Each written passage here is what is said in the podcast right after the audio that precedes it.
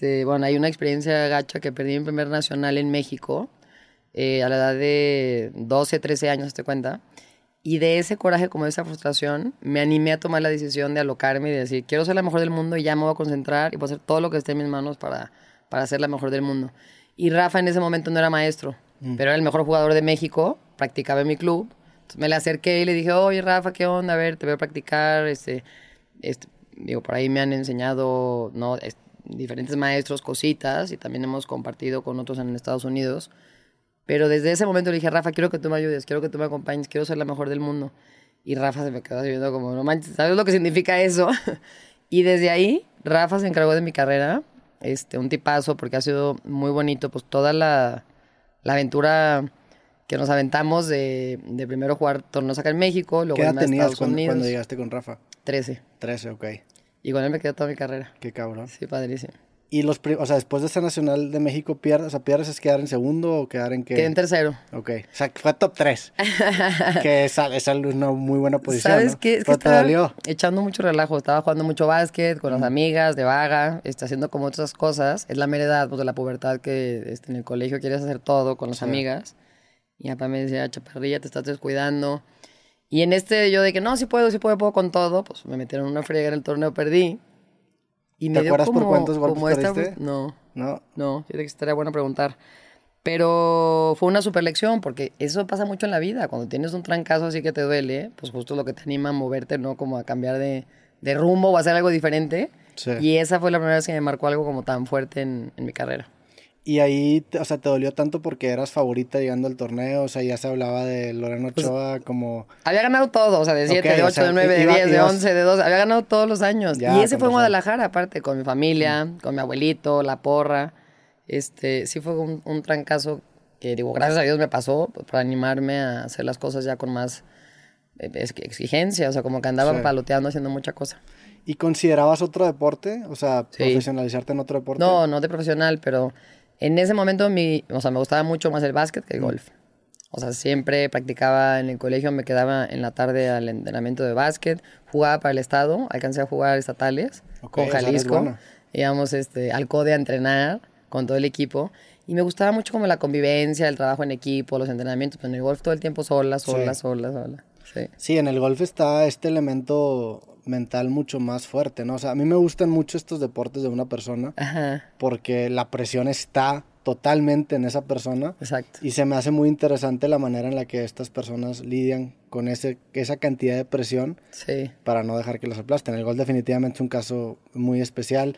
Las artes marciales mixtas es otro caso, incluso el ajedrez, en donde lidias con toda esa presión Mm. Sí. y la fortaleza mental acaba Sí. saliendo avante. En tu Totalmente, caso, es ¿de mucho dónde- más mental. ¿De dónde sacas esa, esa fuerza mental? ¿Cómo la entrenas? ¿Siempre la tuviste? O sea, ¿cómo, Sí. cómo es esa parte? Pues un poquito de todo, fíjate. Este, hubo un, un psicólogo, Alfredo Nuño, que me ayudó mucho cuando tenía justo esa edad, como 12, 13, 14. Hacíamos mucha neurolingüística, PNL, que era para mí lo más importante como para darte muy bien cuenta esta visualización, atreverte como a, a imaginarte los tiros, hacer una rutina perfecta, hacer tu rutina mentalmente cientos de veces, cientos de veces. Este psicólogo en específico me ayudó mucho.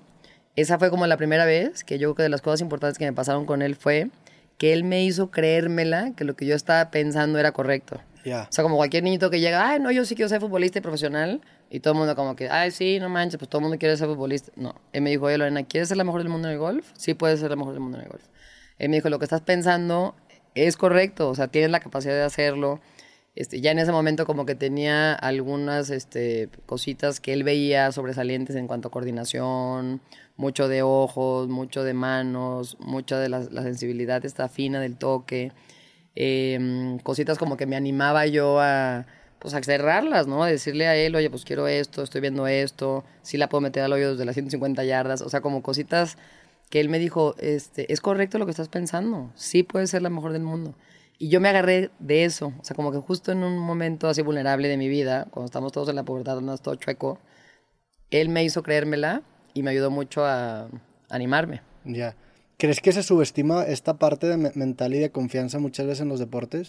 100%. Porque, o sea, yo, yo lo, lo he notado. Obviamente tienes que tener las bases y el talento y las habilidades y las, los dotes físicos suficientes para que lo demás acabe siendo efectivo, ¿no? Si no tienes lo demás, pues la confianza no te sirve de nada. Pero sí, sí, o sea, sí he notado cuando es en mi caso, obviamente en un nivel mucho inferior, más, más que nada en amateur. En fútbol me pasa mucho que siento que no he mejorado quizá mucho en técnica desde que tenía 20. Sí pero hoy en día tengo mucho más confianza por X o, Y razones en mi vida y me noto a mí mismo jugando mucho mejor. Exacto. Y si me hubieran quizás reforzado desde chico que la confianza era tan importante y darme quizás estas herramientas, hubiera sido un mejor jugador. Ni el chiste hubiera sido profesional, ni el chiste no era tan bueno. Pero, hubiera mejorado, hubiera, hubiera, no sé, llegado a mi potencial, ¿no? Exacto. Sabes que sobre todo que se atienda. O sea, yo creo que hoy en día el golf este, infantil juvenil, las chavitas las ves. O sea, yo voy a hablar de mujeres porque tengo una asociación de mujeres que ayudo a las niñas a que se desarrollen y se puedan convertir en profesionales. Eh, pero haz cuenta, si te encuentras a una de 19, 20 años y te dice, no, es que a mí no me gusta ir al gimnasio, o no, es que yo nunca he ido con un psicólogo, que dice, no manches, pues ¿cómo tienes 20 años y nunca has ido con un psicólogo? Entonces, lo importante es atender todos los ámbitos y la parte mental es mucho más importante, sobre todo en, digo, en el golf, que es un deporte tan completo.